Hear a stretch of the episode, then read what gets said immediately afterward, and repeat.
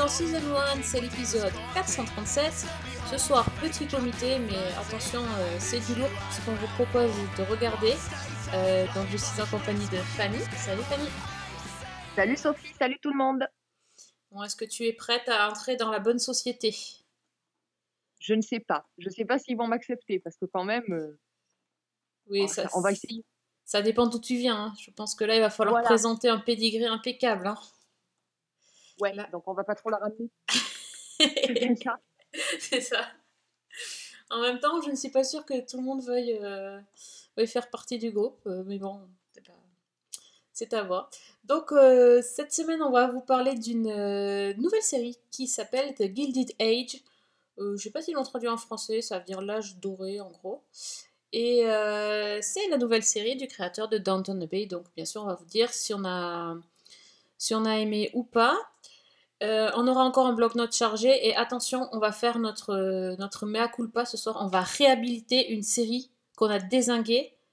Et Ouais. euh, comme, on a, comme on a un petit peu changé d'avis, ben, on a dit quand même c'était la série aurait son deuxième moment de gloire dans Season 1 parce qu'on ne peut pas, voilà, on peut pas passer à côté de choses qui sont sympas aussi. Donc voilà, mais en attendant, donc, on va parler donc de The Gilded Age, direction New York. De quoi ça parle, Alors, euh, bah, nous sommes aux États-Unis en, en 1882, je crois, euh, au lendemain de la guerre civile et en pleine période de, boom euh, économique, démographique et industriel. Donc le fameux Gilded Age du titre. Et on rencontre Marianne Brooke, qui est une jeune femme dont le père vient de mourir en laissant d'énormes dettes. Euh, elle quitte la Pennsylvanie pour, euh, pour New York. Au cours du voyage, elle rencontre Peggy, une, une jeune afro-américaine qui cherche aussi à prendre un nouveau départ et qui, elle, rêve de devenir écri- écrivaine. Et donc, Marianne, euh, qui est donc sans, sans toit, se rend à New York pour vivre auprès de ses tantes, Agnès et Ada. Alors, la première, elle est l'héritière d'une fortune, elle est, elle est assez pète sec et attachée aux convenances. La seconde, elle est plus naïve et plus passive. Euh, toutes les deux appartiennent à la haute société new-yorkaise, on va dire la haute bourgeoisie ou l'aristocratie conservatrice. Et Agnès en particulier euh, pense introduire sa, nièce dans ces hautes sphères selon les règles établies, alors que bah, Marianne, elle n'est pas forcément prête à s'y soumettre. Et euh, de l'autre côté de la rue, donc de la 5e avenue, vient d'emménager la riche et puissante famille Russell dans une immense demeure qu'ils ont fait construire. Donc il y a George, qui est un, un magnat des chemins de fer, euh, sa femme Bertha, qui est ambitieuse et qui, bah, qui est prête à tout pour être acceptée et même pour régner sur cette élite de New York, et euh, leurs deux enfants, donc Larry et Gladys. Mais euh, en fait, pour Agnès et plus largement pour, pour ses semblables et pour les gens de la même classe qu'elle, ce- ces nouveaux voisins, en fait, ce sont des parvenus et des gens avec qui il ne faut pas se mélanger. Et donc, Marianne va se retrouver au milieu de ce conflit à mesure qu'elle va découvrir les salons, les codes de, de cette société new-yorkaise en plein bouleversement et qu'elle va se lier avec, euh, bah, avec les voisins d'en face. Encore une qui n'a pas lu le manuel avant de, de rentrer dans, dans- dans la famille. Oui, c'est ça, exactement. C'est un peu, tu sais, le, le guide de, le guide des bonnes manières de Nadine de Rothschild, mais en plusieurs euh, tomes. Parce qu'apparemment, il n'y a, y a- y pas que les bonnes manières. j'y pensais, oui. C'est vrai, hein C'est tout à fait Oui, ça. non, mais tout à fait. C'est tout à fait ça. Ça m'a ça m'a fait penser à j'ai pas de titre en particulier mais à ces, à ces dessins animés qu'on avait euh, quand on était petit où tu avais toujours le personnage un peu euh, un peu pauvre enfin le, le personnage orphelin qui se retrouvait toujours à vivre dans une immense demeure et qui savait pas trop euh, qui, Ouais. qui, qui avait pas les codes et qui et qui était toujours en train de se faire se faire enguirlander parce que se comportait pas comme il euh, comme il se doit c'est vraiment ça, moi j'ai- beaucoup aimé le côté euh, enfin, choc, choc des cultures, choc des générations aussi, parce que c'est vrai que les tantes, elles sont, euh, comment on va dire, d'un certain âge, pour être, euh, Voilà. pour être gentille. Et, et- vraiment, c'est l'incarnation du passé de, de, de l'ancienne Amérique. Et les voisins d'en face, ils, ouais, d'en face, quoi, ils font, ils font, ils font rêver. C'est, ils étalent leur, euh, leur richesse, ils sont dans le luxe, ils sont dans le, dans le Ah, matu vu, voilà, enfin, c'est les...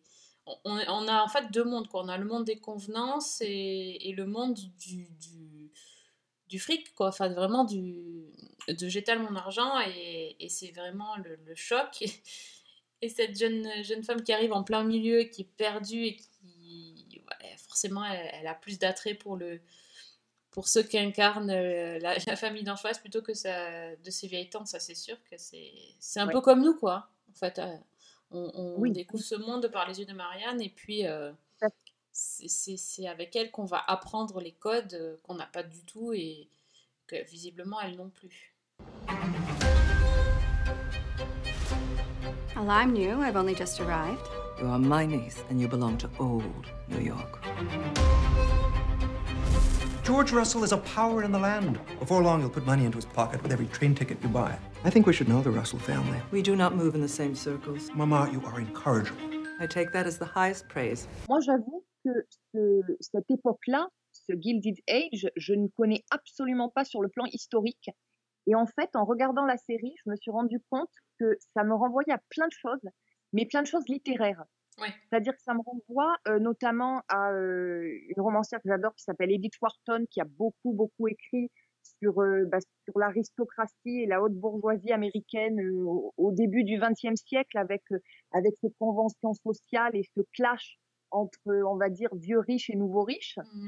Euh, ça m'a fait penser à du Henry James, Bien sûr. Il y a un- ouais. aussi qui m'a fait penser un petit peu à du Jane Austen, Ah oui, bien sûr.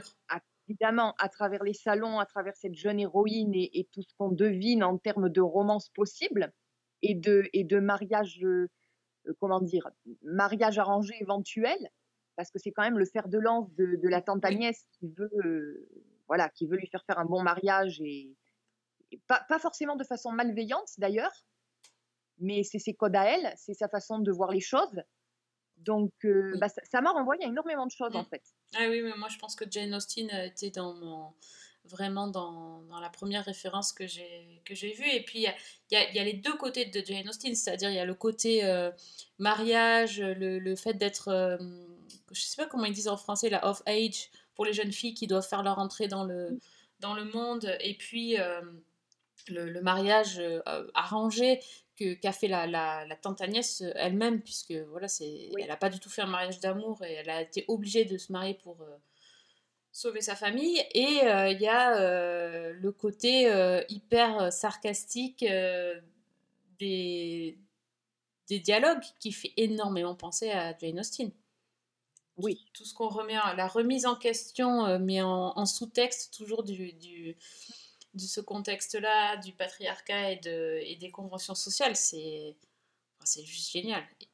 Donc, euh, bon, je, je pense que même, même à lire, ça, ça doit être super.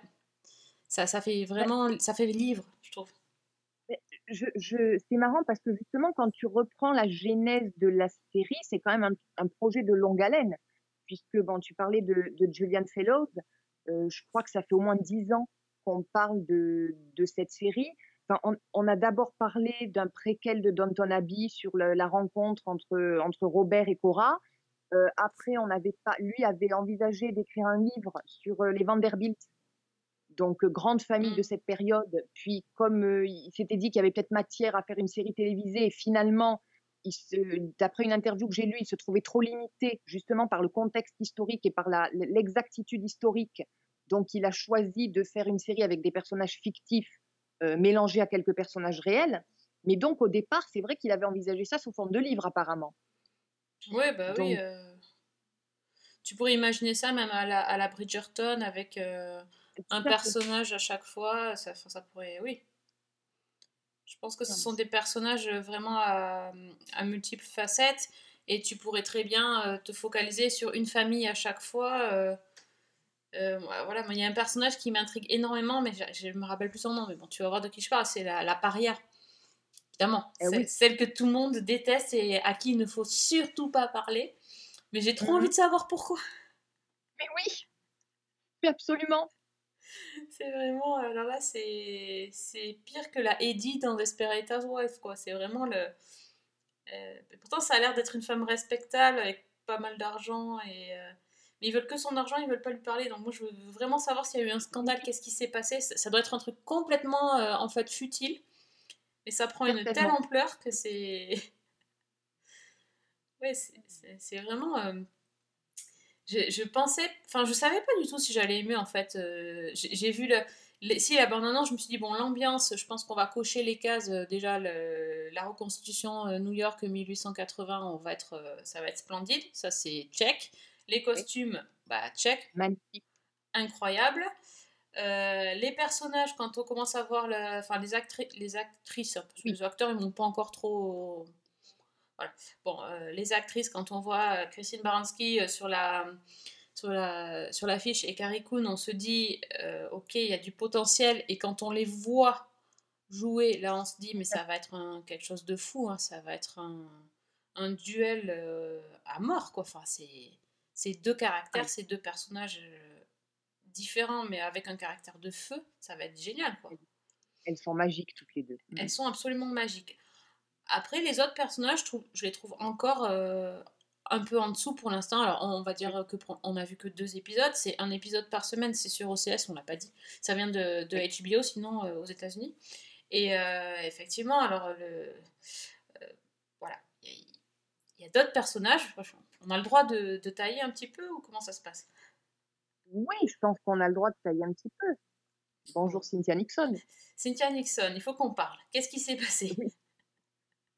Donc Cynthia Nixon, c'est celle qui joue la tante la, la plus jeune, Euh, Ada. Ada, et la plus sympathique, la plus idéaliste, la plus fleur bleue et la plus célibataire surtout.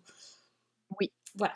Donc euh, qui n'a pas eu le poids, qui n'a pas le poids de, de la tradition, etc. En étant la, la- la jeune sœur, donc qui n'a pas été. euh, Enfin c'est elle est à la fois célibataire, mais dans le sens vieille fille, donc c'est pas forcément bien Oui. vu. Mais comme elle est sous la protection de sa sœur, elle est assez intouchable. Donc, euh, bon, elle a, elle a un statut un peu particulier. Donc là, je- j'avoue que je pensais que physiquement, que le personnage. Enfin, il y, a- il y a quelque chose qui ne marche pas. J'arrive Moi, pas le- à, à y croire. Le pro- Moi, le problème que j'ai, c'est que quand je la vois, j'ai l'impression de voir Miranda dans And Just Like That. Pas Ah, dans Sex and oui. the City, hein, dans, vraiment dans And Just Like That, parce que je trouve qu'elle joue les deux personnages de la même manière. mince. un Avec petit les, peu mêmes limité alors. bah, avec les mêmes mimiques, avec Mhm. les mêmes, Ouais. les mêmes gestes.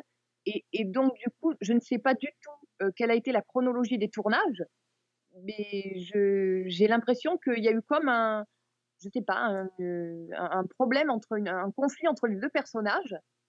Et je trouve qu'elle les joue de la même manière.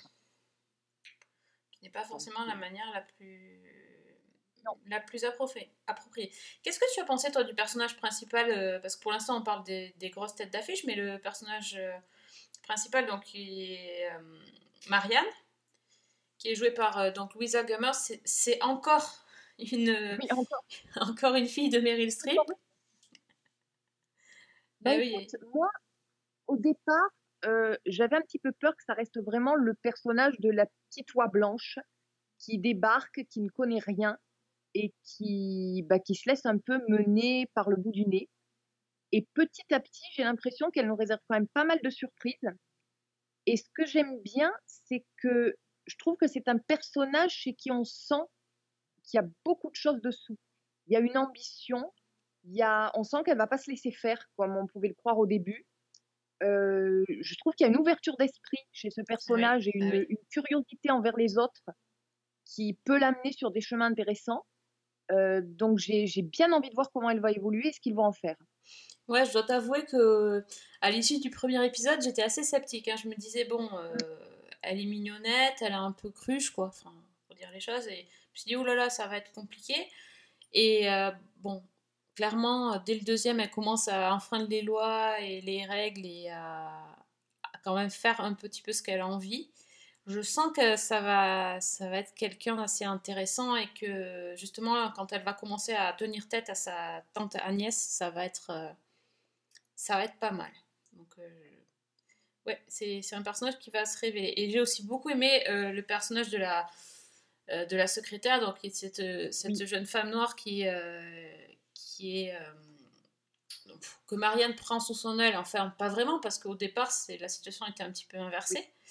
Et, euh, et, et qui va s'imposer aussi dans, dans, la famille, enfin dans, le, dans la maison plutôt. C'est, euh, c'est- forcément intéressant. euh, l'histoire des couleurs de peau, forcément, c'est toujours un, quelque chose qui est, qui est traité dans les, dans les séries euh, historiques. Et, et là encore, on se retrouve dans une grande maison, d'une grande famille, euh, avec Oui. beaucoup d'argent, où le personnel est euh, bah, intégralement euh, blanc. Euh, le seul, la, le, le seule chose, c'est que voilà, il voit débarquer euh, ce- cette femme noire qui, en plus, tout de suite, est quand même euh, assez. euh, enfin, comment dire, a un travail plutôt respectable, même plus. Oui. Comment on pourrait dire Plus, plus intéressant que, que celui des, des femmes de chambre, par exemple, et, et qu'il y a de la jalousie, il y a de l'incompréhension, il y a même de la peur pour certains. Mhm. C'est- C'est intéressant. C'est en arrière-plan, alors c'est pas trop appuyé, mais il y a, il y, a, il y a beaucoup de choses. Oui, c'est un personnage qui semble avoir une histoire derrière qui va sûrement prendre de l'importance. Oui, tout à fait. Tout à fait. C'est un personnage très fort aussi. En fait, je pense que on est sur, des, sur que des personnages de femmes fortes. Oui. Mm, mm. Et les maris, qui sont ceux qui ont l'argent, pour l'instant, euh, sont plus dans les tractations financières et on n'a pas. Enfin, honnêtement, je ne me suis pas plus intéressée que ça. hein. Euh, L'histoire du chemin de fer, euh, qu'il faut acheter des parcelles, ça, ça me passe à 3 km. Peut-être après ça va être très intéressant, mais le mari de. je ne redis pas. Le ma- Un certain mari a une scène assez forte à la fin, je me suis dit, ah tiens, Oui. finalement. Intéressant, en effet. Non, mais c'est vrai qu'on a vraiment l'impression que ces femmes qui, qui, qui, en fait, qui règnent sur cette société new-yorkaise et qui, qui font leur loi, quoi. Je sais pas trop en fait si c'est si c'est quand même pas une relecture 2020 euh, de- des années 1880 parce que je Oui. trouve qu'il y a quand même sacrément beaucoup beaucoup beaucoup de femmes au caractère bien trempé et très très fortes quoi. Euh, quand on lit euh, bah, quand on lit du Jane Austen où il y a toujours un personnage plusieurs personnages comme ça la tante acariâtre le la, la forte tête mais il y a aussi beaucoup beaucoup de femmes qui suivent le mouvement et qui sont contentes de leur sort euh, euh, voilà, enfin, les, les sœurs de Liz Bennett dans, euh, dans Mm. Orgueil et Préjugés, enfin, elles sont toutes contentes d'aller dans les balles et de rien penser à, à- à autre chose que leur chapeau, quoi. Enfin, et j'ai pas l'impression que là, dans ce monde-là, j'ai moins l'impression que c'est toutes des, des warriors, quoi. Donc ça me va bien, c'est cool, mais Ouais. peut-être Bah, c'est pas tout à fait. En même temps, c'est vrai qu'on a quand même des. Dans les personnages secondaires, on a aussi des personnages qui ont existé. Il y a euh, bah, Mrs. Astor. Il y a, on a vu dans l'épisode 2, je crois, il y a Clara Barton qui était la fondatrice de la Croix-Rouge américaine. Ah d'accord, Euh, j'étais passée à côté de ça. D'accord. Et hum, Mrs. Astor, c'est un personnage qui est intéressant. J'avais lu une biographie à l'époque. C'était aussi déjà un, un fort caractère puisque c'est une femme qui avait fondé euh, ce qu'elle appelait le club des 400. C'est-à-dire qu'elle s'était mis en tête en fait de déterminer quelles étaient les 400 euh, personnes de New York qui méritaient de faire partie de l'élite et d'être Hmm. invitées chez elle. Et donc elle avait fait construire une salle de bal qui ne pouvait accueillir que 400 personnes. Ah oui, d'accord. Donc voilà le nom. Quoi. D'accord, ah, c'est intéressant ça. Ah non, mais c'est. Je pense qu'il y a des choses à creuser et, et essayer justement de voir qui est inspiré ou ce qui est tiré de faits réels et ce qui fait partie de la licence de, de la fiction parce que je Ouais. pense qu'il y, a- il y a pas mal de choses quoi, dans cette série. ouais. Je, je sens que Fanny, s'il y a un livre qui sort sur la série The Gilded Age, Ah oui. elle va être ce- Ah bah. sur, sur les rangs. Bah, si tu veux, c'est un peu. On, on est obligé de faire la comparaison avec Downton Abbey Mhm, dans le fait. sens où là aussi ça mélangeait euh, des faits historiques avec l'histoire de, de, de la famille Crowley. On retrouve d'ailleurs beaucoup, Ouais. beaucoup de Downton Abbey dans, Bien dans que ce soit euh, le côté upstairs, downstairs, même Ouais. s'il n'est pas encore trop mis en avant, euh, même dans les personnages. euh, je trouve, on, on parlait de, de Agnès qui a quand même les meilleures répliques Oui. et qui sont pas sans rappeler celles de la comtesse douairière. Tout à fait. Même la manière dont elle rabroue sa sœur, ça fait un petit peu penser à la manière dont Mary rabrouait Edith. Ah oui, exact. Enfin, Il y, a- il y a plein de petites choses comme ça euh, où je trouve qu'on est en écho à Downton Abbey. Après, ce qui peut être intéressant, c'est que Downton Abbey, finalement, c'était la chronique d'une société en déclin, d'une Mhm. aristocratie en déclin, de la fin d'un monde, finalement, alors que de Gilded Age, on est au contraire sur une société qui est en pleine croissance et en plein renouveau. Bah, Il y en a une qui est, en- qui est un peu en, Ouais. en déclin, c'est la, c'est la, la, la bourgeoisie qui... Oui. bah, les anciens, en fait, c'est les, anciens européens, quoi. Enfin, ceux qui ont une lignée européenne, qui se réclament d'ancêtres euh, hollandais, je ne sais quoi. Alors que les autres, c'est les, les nouveaux venus, les, les, les ricains. Enfin, c'est pas... euh, Il y a vraiment un- un- une descente et, un, et, enfin, voilà. et l'autre euh, bourgeoisie qui remonte et euh, ouais, c'est effectivement il y, a, il y a des choses moi, aussi je serais je serais assez cliente de- d'en apprendre plus euh, de savoir euh, d'où vient exactement cette histoire euh, voilà s'il y a vraiment des familles comme ça qui ont habité sur la 5e avenue euh, je suis sûre qu'il y a 10 000, 10 000 choses euh, vraies et intéressantes euh, Mhm. qui, qui C'est ça. peuvent être et Enfin, ben, en je- fait, je- le, le- le truc, c'est que j'ai pas envie que ça soit, comme on me l'a vendu au départ dans la, les médias notamment, le Downton Abbey américain. Mhm. Voilà, j'aimerais qu'il y ait quelque chose de plus euh, derrière à creuser. quoi. Ah oui, mais je pense. Parce que, enfin, je sais pas ce que tu ce que en penses, mais quand même, on a, on, a, on a vu que deux épisodes. Ça fait 20 minutes qu'on est sur la- de parler de la série, on trouve plein de trucs à dire et on a Oui. clairement envie d'en voir plus et même d'en apprendre plus. Je pense que là, là, le, on a, on a le, le but est, est atteint parce qu'on est, on est, Ah oui. euh, on est hooked, quoi. On est là, on a envie de savoir et puis on a envie de se renseigner. Donc, Ouais. mm. Non, puis Euh, on est tout de suite dedans et, Ouais. et c'est vrai qu'on on en a parlé. C'est un petit peu là aussi comme euh, bah, dans, chez- dans Downton Abbey, c'est-à-dire qu'on a plein de personnages, mais je trouve qu'on s'y retrouve très bien.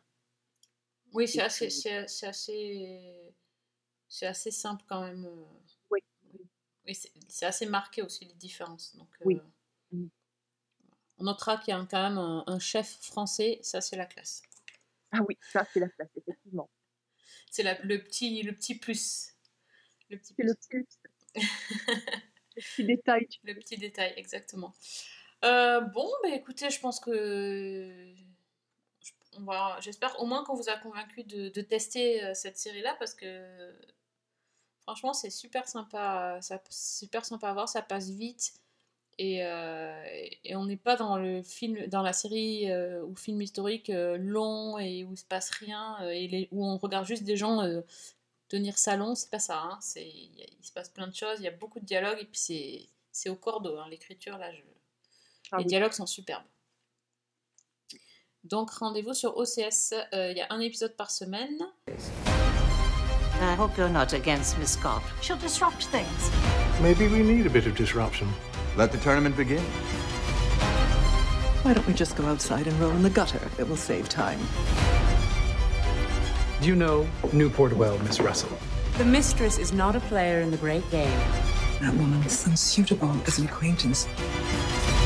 I'll make them pay one day. How can anyone be so rich? You bastard. I may be a bastard, Mr. Thorburn, but you are a fool. And of the two, I think I know which I prefer.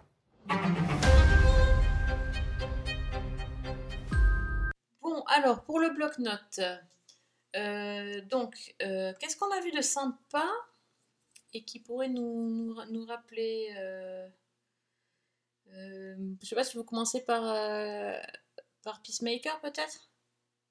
D'accord, alors on va changer complètement d'ambiance. Je pense que de toute façon on n'a rien qui ressemble donc en même temps. Non, je pense que effectivement, c'est il faut partir très très loin. Oui. Euh, bah, c'est une série qui n'est pas disponible en France. Alors généralement, j'aime pas trop parler de séries qui sont qui sont pas dispo, mais là, je crois que je suis un petit peu obligée. Euh, D'abord parce que bah, on en parle pas mal sur les réseaux sociaux. Euh, moi, notamment sur Twitter, je suis à fond. C'est toi qui as lancé le hashtag Peacemaker, je crois. Voilà, c'est ça, sûrement. Mais, mais c'est vrai que, bah écoute, je crois que c'est la série que j'attends dans la semaine parce que c'est un vrai plaisir. Je m'éclate complètement avec cette série. Euh, dont moi, en fait, je l'ai regardée euh, via euh, une chaîne espagnole, via HBO Max en Espagne. C'est sur HBO Max aux États-Unis aussi. Donc pour l'instant, il n'y a pas de diffuseur en France. Et je ne m'y attendais absolument pas. Au, départ, je voulais même pas, j'avais même pas envisagé de la regarder. Et c'est un copain journaliste qui avait vu les épisodes en avant-première qui m'a dit il faut absolument que tu regardes. parce que c'est énorme. Et il m'a dit ça va te plaire. Donc, bah dans Peacemaker, déjà, c'est un spin-off ou une suite du film de Suicide Squad, donc le film de 2021 de James Gunn, et c'est aussi lui qui a créé et qui a fait la série. Euh, donc, il vaut mieux avoir vu le film pour suivre la série, mais c'est pas totalement indispensable parce qu'il y a un tout petit résumé des faits importants au début du premier épisode. Euh, le truc, c'est que ce résumé donne sacrément envie de voir le film si on l'a pas vu. Donc, quand même un petit, un petit résumé rapide. Donc, dans The Suicide Squad, euh, on avait une, bande de super méchants qui étaient sortis de prison et qui étaient recrutés pour, euh, pour une mission suicide, hein, d'où le nom de l'équipe. Et donc, il y avait Harley Quinn, euh, King Shark et le fameux Peacemaker. Alors, Peacemaker, qui c'est? C'est donc un personnage de DC. C'est une espèce, j'allais dire, un super méchant qui se prend pour un super héros. Donc, son vrai nom, c'est Christopher Smith. Et en fait, son but, c'est d'établir la paix, je cite, quitte à tuer n'importe qui pour y parvenir. Donc, ça vous donne un petit peu une idée du, ambiance. personnage. Euh, bah, dans le film, c'est un type qui est hyper violent, qui est, qui est plein de haine et pour cause. Euh, dans son passé, il a été élevé par un père euh, suprémaciste blanc euh, qui est joué dans la série par Robert Patrick euh, et, et qui répond au, au doux nom de White Dragon, qui a donc euh, élevé son fils euh, bah, dans la violence, dans la haine, euh, qui est vraiment pas un personnage recommandable. Et, euh, et, et Peacemaker a aussi une autre particularité, c'est qu'il a une capacité à se foutre dans des situations totalement improbables et totalement rocambolesques et à en sortir par les moyens les plus extravagants. Euh, donc en fait, j'allais dire, c'est un peu le croisement de euh, Homelander de The Boys et de Deadpool. C'est un peu le, côté. C'est-à-dire la violence et le côté déjanté. Et, et donc, euh, bah, la série fait directement suite au film. Et donc, après la mission du film, euh, Peacemaker a été blessé. Euh, il a passé plusieurs mois en convalescence à l'hôpital. Là, il est rétabli. Mais manque de bol, on va le renvoyer en prison. À moins qu'il n'accepte de rejoindre une, une unité clandestine des Black Ops pour une mission qui est baptisée Opération Butterfly, dont il ignore tout et dont on ne veut- on ne veut rien lui dire. Euh, ben, un peu contraint et forcé, il accepte donc de rejoindre cette équipe euh, et il va agir ben, en secret avec ses nouveaux, on va dire ses nouveaux collaborateurs, dont certains qu'on a vus dans le film. Donc il y a euh, qui est une espèce de badass blonde sculpturale euh, qui, bah, qui, maîtrise les armes à feu et, tout ce qu'on peut imaginer. Un informaticien qui s'appelle Economos, dont Peacemaker n'arrête pas de se moquer. Euh, Adebayo, qui est une nouvelle recrue, euh, qui est jouée par euh, Daniel Brooks, qu'on a vu dans Orange is the New Black, euh, qui elle est un peu la petite nouvelle et qui sait pas trop dans quoi elle met les pieds. Et, en fait, c'est une équipe qui est entraînée, qui est surarmée, qui est pleine de ressources, mais qui a un problème, c'est qu'elle est incapable de canaliser Peacemaker, qui est un type, bah, la personnalité hors norme, qui fait à peu près tout ce qui lui passe par la tête et, qui, va dans toutes les extrémités. Et donc les voilà en train de gérer cette opération Butterfly dont je ne dis rien parce que c'est quand même le, pendant quelques épisodes le grand mystère et je ne peux pas dire en fait sans dévoiler l'essentiel de ce qui suit. Alors Peacemaker déjà, je pense qu'elle a marqué euh, sur les réseaux sociaux par son générique. Euh, je ne sais pas si toi tu en as entendu parler ou si tu l'as vu. Non, j'ai mais pas vu. alors, je pense que c'est le générique le plus barré qu'on ait vu depuis longtemps. En gros, euh, il y a un morceau euh, de glam rock euh, d'un groupe qui s'appelle le Wigwam, donc bien du rock, bien sympa et tout, avec tous les personnages qui, qui apparaissent les uns après les autres et qui commencent à exécuter une espèce de ballet complètement débile, avec une chorégraphie mais hallucinante. Et on voit tous les personnages de la série comme ça qui dansent sur, sur, le, sur ce, ce morceau de Mhm, rock. D'accord. Et ça se termine avec donc Peacemaker, je n'ai pas dit, qui est joué par John Cena, euh, ancien catcheur à la carrure im- impressionnante. Donc Peacemaker qui nous fait un porté avec un autre euh, super-héros du groupe et un aigle qui vient se poser devant lui. L'aigle en question, c'est Igly, qui est son compagnon et qui est, qui est, bah, qui est son animal domestique et son compagnon d'aventure. Alors, rien que ça, j'ai en envie de voir fait- le générique. Hein. Alors, rien que le générique, euh, au début, tu te dis c'est débile, ça va pas tenir. Et en fait, je te jure que tous les épisodes, tu attends le générique avec impatience parce que c'est euh, formidable. C'est formidable parce que c'est moi je trouve ça très drôle et en plus de ça, c'est pas gratuit. C'est-à-dire qu'il y a tout le, le côté foutraque de la série qui est une série donc extrêmement violente, ça il faut le dire, euh, mais délibérément, qui part dans le grotesque, qui a des moments complètement imbéciles et qui est complètement réjouissante en même temps. C'est un peu le même genre que Doom Patrol, dans le, ouais. dans le style euh, bien bien barré. Et très franchement, moi au départ, je pensais que la baston, les dialogues, alors les dialogues ils sont mais magnifiques parce que on par moments on dirait presque du Audiard tellement c'est ciselé. Il y a des scènes entières qui sont euh, improvisées entre les comédiens, mais on sent qu'ils s'amusent. C'est c'est génial, franchement. Et moi je me suis dit bon, d'accord, on nous fait une série de huit épisodes. Est-ce que ce côté déjanté, ça va tenir huit épisodes? Et en fait, ce qui se passe, c'est que non seulement ça, ça va rester constant sur les, six épisodes qui ont été diffusés jusqu'à maintenant, mais en plus de ça, ils ont l'intelligence, James Gunn a une intelligence de d'ajouter quelque chose, c'est une profondeur au personnage de Peacemaker. C'est-à-dire qu'au départ, on avait vraiment ce personnage qui était, euh, qui était presque une caricature de super méchant, euh, qui était vraiment dans la brutalité, dans la baston, dans, dans ce côté haineux. Et dans la série, et ben tout d'un coup, on commence à creuser l'histoire personnelle de ce personnage. On commence à creuser ce qui lui est arrivé, ce qu'il a vécu. Et c'est extrêmement intéressant parce que c'est extrêmement bien amené et parce que John Cena, euh, dont j'attendais pas grand-chose pourtant, le joue avec une, mais une puissance c'est incroyable quand on arrive à s'attacher à ce personnage qui a tout pour être détestable, où on arrive à, être en empathie avec lui et, à vraiment euh, bah, le prendre en sympathie, quoi. Et il y a- enfin, il y a vraiment des grandes, grandes scènes. Et je trouve que le comédien est magistral là-dedans.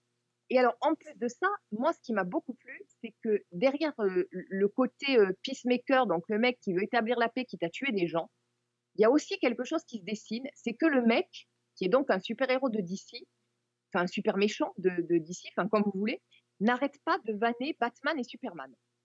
C'est-à-dire que tous les épisodes, il leur envoie leur paquet, euh, il critique leur manière de faire, il se moque d'eux, et en particulier, il critique l'espèce de règle de, no-kill de Batman, avec ce côté où il faut toujours épargner les méchants et les envoyer en prison, et où en fait Peacemaker, lui, prend au départ une position qui est que bah, peu importe les moyens pour y parvenir, euh, pour neutraliser les, criminels, on a le droit de les tuer.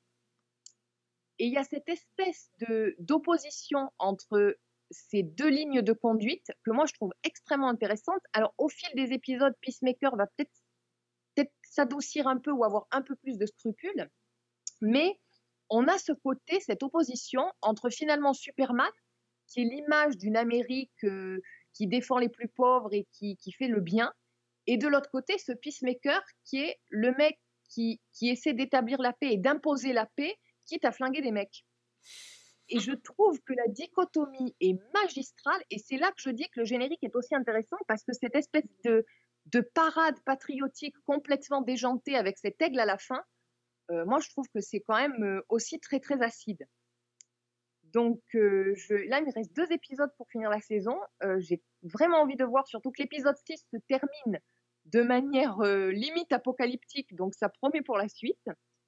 Et alors, juste un petit mot, il y a aussi un personnage que je n'ai pas cité, qui est Vigilante, qui est l'acolyte de Peacemaker, qui est joué par Freddy Storma, et qui est un personnage inénarrable. C'est-à-dire que lui, en fait, c'est le mec normal qui, qui prend une identité de super-héros et qui veut à tout prix préserver cette identité, qui est dans le ridicule en permanence et qui en même temps, par moment, bah, il a des scènes où tu te dis que ah, le personnage gagne à être connu et limite, moi, j'aimerais bien un spin-off sur, euh, sur Vigilante. Donc, voilà. Euh, je, ça s'appelle Peacemaker. Je pense que ça se trouve sur les internets. Et c'est vraiment à voir, ne serait-ce que le générique. Regardez le générique parce que vous n'avez rien vu d'aussi cinglé depuis très très longtemps. Waouh Bah dis donc, c'est c'est un vrai, euh, une vraie déclaration d'amour à la série. Ah ouais, c'est le coup de cœur auquel je m'attendais pas, quoi. Parce que sur le papier, je m'attendais vraiment à un truc stupide. Et non seulement ça n'est pas si stupide que ça, quand ça l'est, c'est très drôle. Et quand ça l'est pas, c'est ça, ça envoie du lourd derrière. Have you ever heard of a guy named Peacemaker? No. He is a trained killer. We've got trouble with that maniac. Go! What are you waiting for? That thing better not crap back there. Can't house train an eagle, dude. Not without stealing its soul. Hey, Dad. It's been kind of a rough go for me lately, Dad. You don't say. Somebody shot me and building fell on me. You let somebody shoot you? It's not like I invited him to come shoot me, Dad. Pathetic. Déjà, il va falloir que je regarde Suicide Squad parce que si je le vois pas, c'est. Commencer Ouais. par ça. Bon, je vais avoir des devoirs, c'est bien. Bah écoute, je te remercie. Euh, bah, tant qu'on est dans un truc barré, j'ai... moi j'ai vu aussi une série euh, très très barrée euh, que tu nous avais conseillé il y a un petit moment, je pense que c'était en début d'année. Non? Le dernier Halloween, je crois. Ouais, c'est ça. En début d'année, parce que à ce moment-là, la série était diffusée sur Série Club.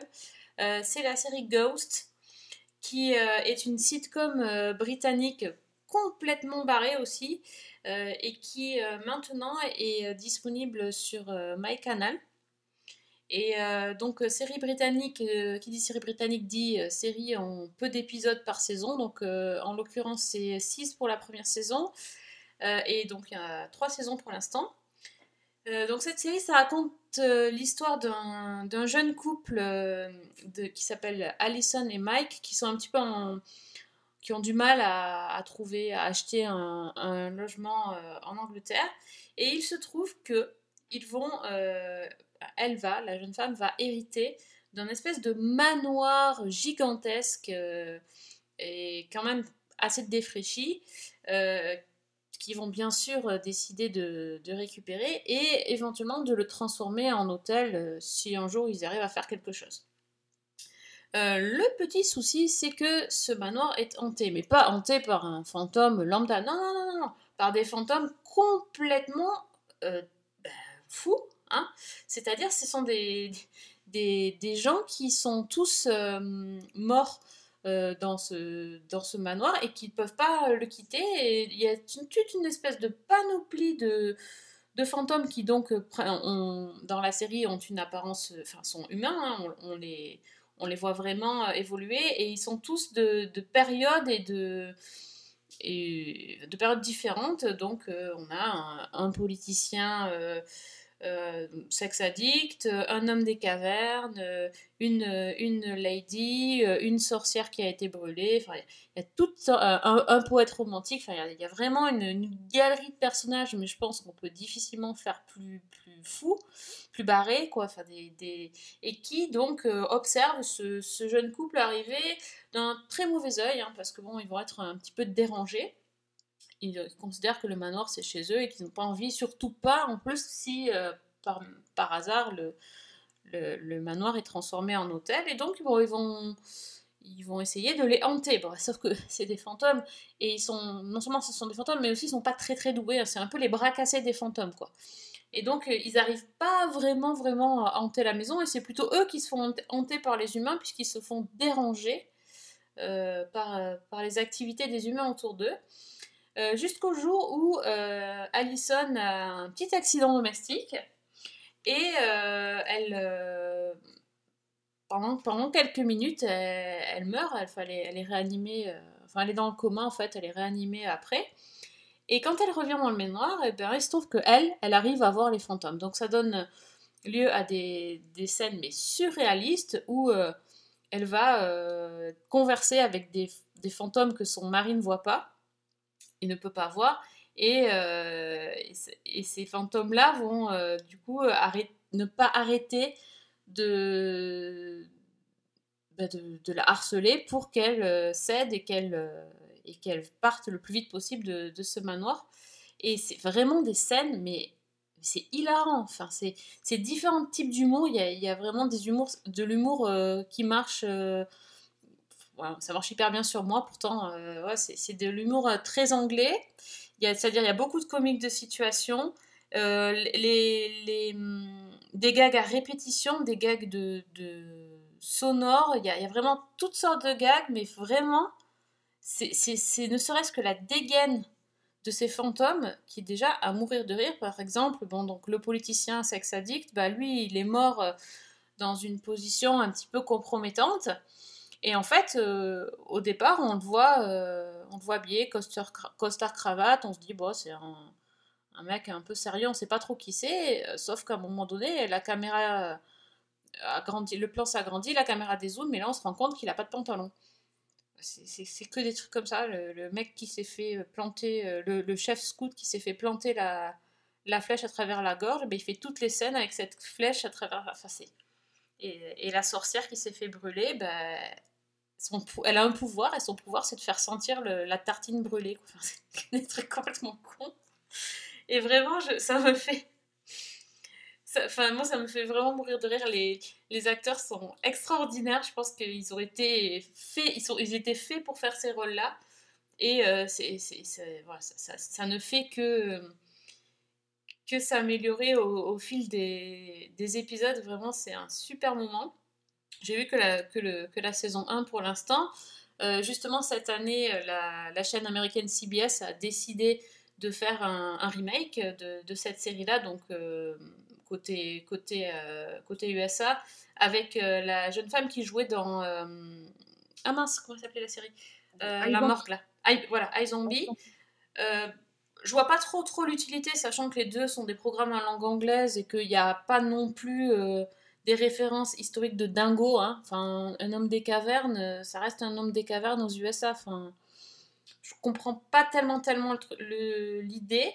Par contre, euh, j'ai quand même lu que l'adaptation avait un, bon succès et, euh, qu'elle était assez bien réussie. Donc ça, bah, peut-être que je vais tenter juste pour m'amuser un petit peu à voir ce qui a été, changé entre en passant le, en passant d'un côté, à l'autre de, ah, je sais plus parler, en, pas en- bref, vous avez compris, en changeant de pays, désolé.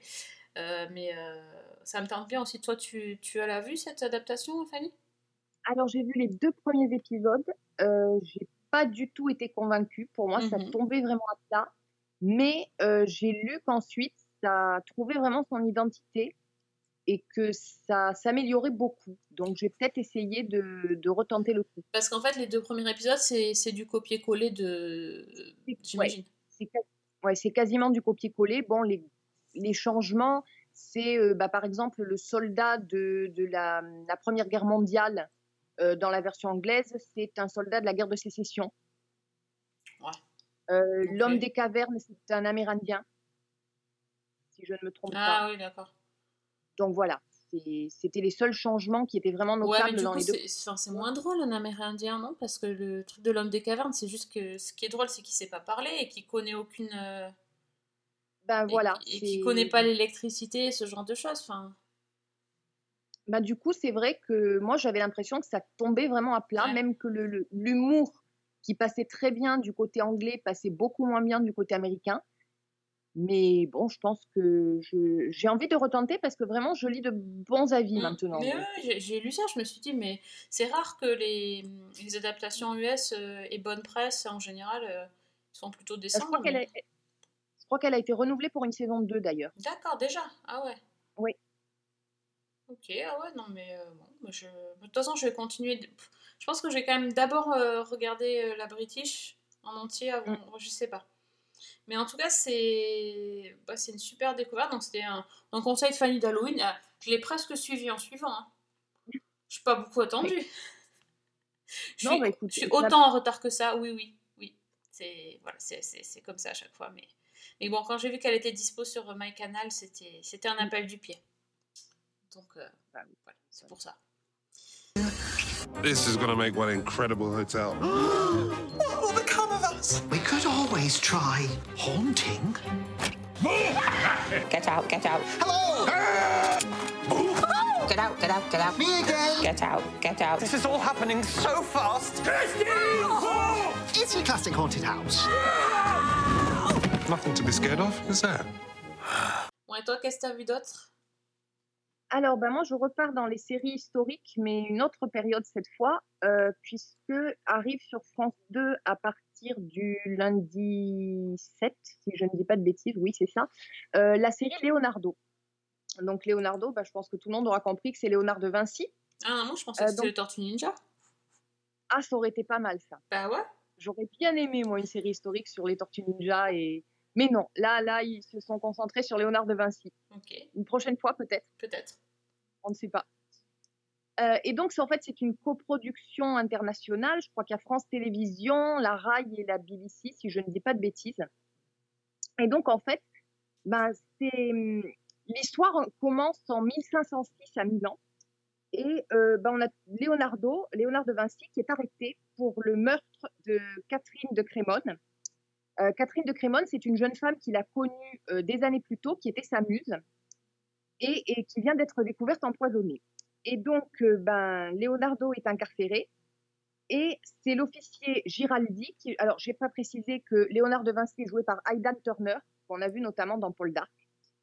Et donc, c'est l'officier Stefano Giraldi, qui lui est joué par Freddie Highmore, donc euh, Good. Doctor notamment, qui est chargé de l'enquête. Et en fait, il va donc interroger euh, Léonard de Vinci et enquêter sur son passé, sur les, années qui ont précédé le meurtre. Et finalement, on va donc avoir un récit qui va suivre ces interrogatoires et cette enquête dans le présent et de longs flashbacks qui vont retracer toute la vie de Léonard de Vinci depuis euh, son, arrivée euh, dans l'atelier du peintre Verrocchio jusqu'à donc son incarcération, en passant par euh, bah, des périodes qu'il a passées à Milan avec euh, Ludovico Sforza, euh, à Florence auprès des Médicis.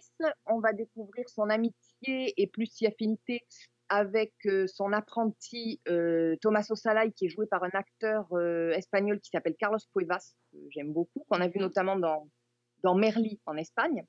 Et on va voir aussi sa rivalité avec Michel-Ange. Et, et surtout, on va découvrir en fait bah, ce- cette personnalité et la manière dont il a, comment dire, dont il a, dont il a inspecté, dont il a cherché dans tous les domaines, que ce soit l'art, que ce soit l'ingénierie. euh, on, va voir un petit peu toute la manière dont son génie s'est construit, en fait. Alors, moi, ce qui m'a un petit peu gêné dans cette mini-série, c'est justement ce point de départ. Ce point de départ du meurtre, qui est totalement fictif, ou en tout cas qui n'est pas euh, documenté, qui n'est pas dans les biographies. Cela dit, comme on connaît très peu de choses sur la biographie de Léonard de Vinci, à la limite, on peut imaginer, on, peut accepter ce point de départ-là. Moi, j'avoue que ça m'a un petit peu embêté dans la mesure où j'ai pas compris l'utilité de cette enquête criminelle qui se dessine derrière. Mais pour le reste, euh, bah, c'est une espèce de, c'est un biopic que j'ai vraiment aimé parce que euh, ils ont eu l'intelligence en fait de prendre, d'essayer d'entrer dans la tête de Léonard de Vinci. C'est-à-dire qu'en fait, il y a énormément de scènes où on voit les choses à travers ses yeux, où on voit la manière dont il va créer, euh, que ce soit ses peintures, que ce soit ses sculptures, que ce soit ses inventions, euh, notamment bah, le parachute. Quand il se met à travailler sur un, projet de parachute, on voit un petit peu comment il imagine les choses. Dans chaque épisode ou presque, on a un focus sur une de ses œuvres. Alors par exemple, la scène, euh, la Joconde, Ah, sympa ça. et là aussi, on voit un petit peu la, la genèse de cette œuvre-là, euh, comment, à travers ses yeux, comment il l'a vue, comment il l'a imaginée, comment il l'a portée sur la toile. Et c'est finalement, c'est moi j'ai trouvé que c'était l'aspect le plus intéressant de la série. Et ce qui est aussi très très hum, bien fichu, je trouve. Bon, Aidan Turner, il est, il est excellent dans le rôle. Moi, ce que j'ai beaucoup aimé, c'est qu'il y a un côté euh, on voit en fait un Léonard de Vinci qui, ne se soumet pas à ce que les puissants attendent de lui. Il y a plusieurs scènes, il y en a notamment une où il y a un, un riche noble qui lui demande de faire le portrait de sa fille, sa fille qui va se marier, et qui lui demande donc de la peindre en jeune mariée épanouie. Et Léonard, lui, va la peindre en jeune femme triste, parce qu'il y a ce mariage arrangé dont elle n'a pas voulu, et que c'est une jeune femme qui, qui a des, craintes pour l'avenir, qui, est loin de l'épanouissement dans lequel euh, on pourrait l'attendre. Et j'ai trouvé que là aussi, le regard était très intéressant. Et c'est tout ce jeu-là sur le regard dans cette série qui, moi, m'a vraiment passionnée et où j'ai trouvé qu'au-delà de cette espèce d'intrigue policière qui est pas désagréable, mais enfin qui est pour moi superfétatoire, j'ai trouvé que c'était une série qui était vraiment sympa et qui valait le coup d'être regardée. Donc le premier épisode est peut-être un petit peu long et un petit peu lent à mettre les choses en place, mais après, quand on est vraiment dans la vie de Leonardo et que et qu'on suit vraiment le personnage, euh, bah c'est c'est vraiment une série qui, qui vaut le coup d'œil. Donc voilà, c'est Leonardo et c'est sur France 2 à partir du lundi 7. Et je pense que ça sera en, en replay. Ok, ah ouais, ça me. Bah écoute, je pense que je vais regarder ça lundi. Et j'ai pas, j'ai pas cité quand même que c'est une série qui a été créée par euh, Frank Spotnitz. Ah bah, attends, tu pouvais pas commencer déjà? Tu dis ça comme ça? Voilà. Je vais le garder pour la fin, tu vois. Au cas où tu n'aurais pas réussi à me convaincre, euh, tu me mettais une petite référence à X-Files et là c'était bon, c'était gagné. Voilà. Ok, c'est bien. Voilà, donc là, en l'occurrence, ça s'inscrit plus dans ce qu'il a fait avec les Médicis que dans ce qu'il a fait Oui, avec je, X-Files. je- je me clairement. doute. Oui, clairement. Voilà. Mais, bon, il maîtrise quand même son sujet, quoi. D'accord, c'est pas n'importe qui quand même. J'ai appris beaucoup de choses avec Leonardo. Mais la plus importante, c'est que l'art prime toujours sur les gens. Les hommes comme Leonardo, leur génie est forgé par la souffrance. Ce sont les coups de marteau qui font de nous des œuvres d'art. Certains prétendent que vous êtes un génie. Les autres ont peur. Bon, je crois qu'il est, il est temps que qu'on fasse euh, notre mea culpa sur, euh, sur ce, ce petit, ce petit bonhomme qu'on avait rhabillé pour l'hiver et qu'on avait presque. Ah bah ça, il avait plus, il avait plus besoin d'armure. Hein. Il avait plus besoin d'armure. On l'avait laissé euh, enterré vivant euh, sous le sable de Tatooine et, euh, et voilà, on avait dit des choses pas très très sympas sur, sur Boba Fett qui sont totalement justifiées et totalement, assumées par rapport à ce qu'on a dit de la série quand on, a fait la review, puisqu'on n'avait pas tout vu. Mais depuis, qu'est-ce qui s'est passé? Nous avons avancé dans les épisodes. Et il y a eu enfin des épisodes très très chouettes de, donc, du livre de Boba Fett. Euh, en l'occurrence, les épisodes 5 et 6, qui sont de super bons épisodes de Boba Fett, sans Boba Fett. C'est le petit problème. Qu'est-ce voilà. qui s'est passé alors? Comment dire? Bah, c'est Mandalorian saison 3, en fait. Voilà, donc euh, bon, on peut pas trop trop spoiler. euh, c'est un petit peu, voilà, c'est un petit peu gênant de, de vous dévoiler la fin de l'intrigue, euh, surtout que tout le monde n'a pas forcément fini, euh, n'est pas forcément à jour sur les épisodes. Mais voilà, sachez que le Mandalorian est revenu, que tout d'un coup il y a eu une histoire, un scénario, oui, de l'action, des choses intéressantes, des trucs mignons, et tout d'un coup, ben, on a aimé Boba Fett. C'est ça. C'est juste euh, dommage qu'il n'y ait pas Boba Fett. Dans le livre de Boba Fett. Mais c'était le dernier épisode. Ou il y en a encore? Euh, Il y en a encore un Il y en a encore un. Donc on va peut-être le revoir. quand même. bah, je- J'espère pour lui, quand même. Ouais, Enfin, je, je pense qu'à un moment donné, quand ils vont avoir recruté à cette personne, ils vont, ils vont aller voir Boba Fett pour, euh, pour la Ouais, non, mais... J'espère, parce que bon, quand même, c'est c'est quand même énorme. Enfin, on, on en a ri, on en a ri à la fin de cet épisode 5, quand on dit finalement, bah, c'était super bien, mais il n'y avait pas de Bo- Boba Fett du tout. Mais il n'y est pas non plus dans l'épisode 6. Ça fait quand même deux épisodes sur 7, c'est énorme. Oui, c'est énorme, effectivement. énorme. Je ne sais pas ce qui s'est passé. Je... Mais c'est une vraie question. Je n'arrive pas à comprendre ce qui s'est passé. Tu sais, les mecs, ils font un Harry Potter, mais il n'y a pas Harry Potter dedans, quoi. Oui, enfin, en même temps, vu la tranche d'Harry Potter et vu le niveau d'Harry Potter, euh, c'est pas indispensable, mais... Non, mais je, je n'arrive pas à comprendre ce qui s'est Ouais. passé parce que, à la limite, j'ai presque l'impression qu'ils nous ont fichu les trois, épi- les trois premiers épisodes de Boba Fett au milieu et qu'on a repris sur Mandalorian. Oui, un petit peu, ouais. C'est un peu comme, je sais pas si Pedro Pascal avait un agenda euh, overbooké, il n'a pas pu tourner, donc ils ont dit on va, on va faire une autre série en attendant, et finalement ils ont trouvé le temps de tourner des épisodes intéressants. Je ne sais pas. C'est, c'est très très bizarre en fait. C'est c'est pas la même série. Non, non, et puis même le. ça, On peut pas parler de ça. De quoi on peut parler? Euh, Du truc du vaisseau, tiens. Quand il... alors, le, le terme technique du vaisseau m'aura échappé, vous m'en excuserez, mais euh, le, le nouveau vaisseau, donc qui n'est pas le Razor mais l'autre, euh, qui est le, le- vaisseau que va conduire. euh, Putain, j'ai du mal ce soir. Euh, le vaisseau que conduit euh, le Mandalorian. Euh, c'est le, enfin, il y, a- il y a une super scène de, de conduite de vaisseau dans, dans les, dans les ruines, enfin dans les, dans le paysage de Tatooine. D'ailleurs, c'est les mêmes que dans Star Wars, euh, euh, le premier. Euh, oui. Parce que je, je venais de, de regarder le, de, je suis en train de revoir les Star Wars et puis voilà, j'ai vu Star Wars euh, 1 et c'est les mêmes scènes en fait où on voit Anakin qui, qui fait la, quand il fait la course euh, de vaisseau et il, pa- il passe exactement aux mêmes endroits. C'était- c'est- C'était super sympa à, à revoir avec un autre conducteur. Non, c'est, ouais, c'était, c'était il se passait des trucs. Il y avait, il y avait, Voilà. En fait, ce qui est, ce qui est très étonnant, c'est que, bon, comme tu disais, il y a enfin une histoire qu'on arrive à suivre. Mais même au-delà de ça, je trouve que le fan service, il est très bien assumé, mais il est très bien fait, chose qui n'était pas dans les premiers épisodes. Mhm. Je trouve que même au niveau des décors, des scènes, de, de la technique, des effets spéciaux, on est sur un autre niveau. Enfin, c'est Ouais. même euh, la, la scène d'où il y a une scène dans le, le fameux épisode 6 qui est copié-collé de western, qui est magistrale. Ah on oui. n'a pas eu ça dans les trois premiers de Boba Fett. Donc je ne sais pas ce qui s'est passé, vraiment. Non, c'est c'est vraiment chouette, quoi. Et, et cette fois-ci, euh, bah, je, je vais être devant mon épisode le jour J. Ce qui ne m'est pas oui. arrivé depuis euh, l'épisode 2. hein. Clairement. Ah bah, je peux comprendre. Mm. Donc, euh, si, c'est à cause. Si, si, euh, non, non, même, j'ai vu le lendemain. Mais quand t'as dit, euh, quand je t'ai vu sur Twitter, que tu disais qu'il était super et tout, je dis quand même, je vais, je vais aller vite le voir. Mais sinon, je pense que j'aurais encore attendu un moment. Parce Ouais, non, que mais je vraiment, comprends. j'étais pas, j'étais pas hypée, quoi. Tu vois, oh là là, il- franchement, ils vont, il va se passer encore rien du tout. euh, Bon.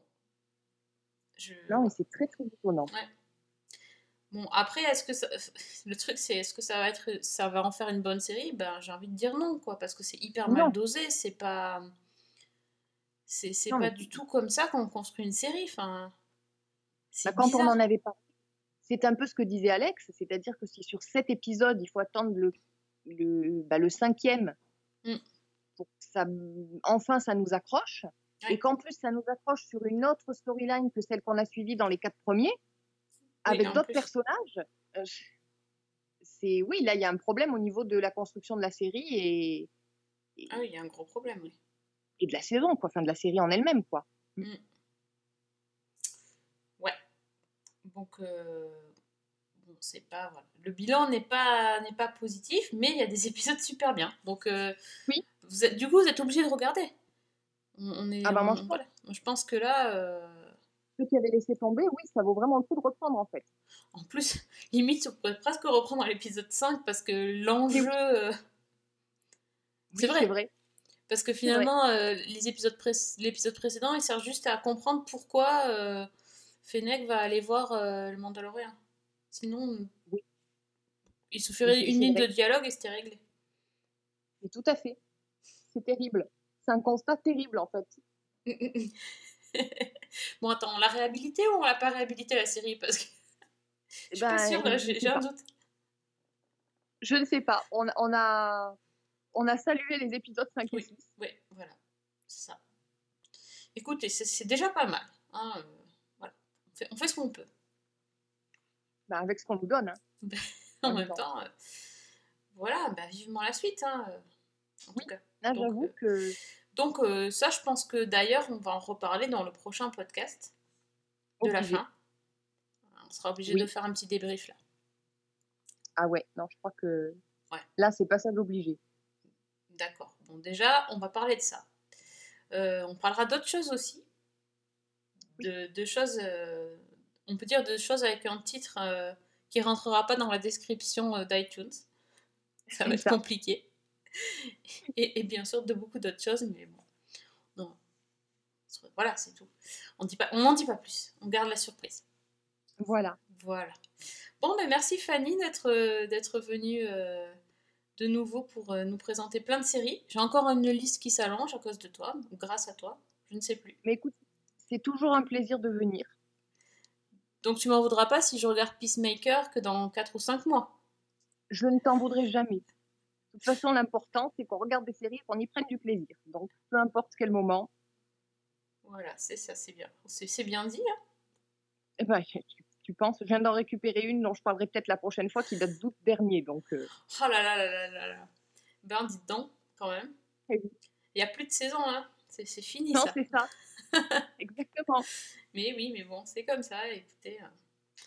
Bref, donc euh, dites-nous euh, si vous aussi vous êtes team Boba Fett ou si vous avez laissé tomber l'affaire ou si vous n'avez même pas envie de, nous, de, tester parce que vous nous avez entendu euh, désinguer les premiers épisodes. euh, euh, voilà. Puis dites-nous surtout si vous avez euh, réussi à voir The Gilded Age parce que.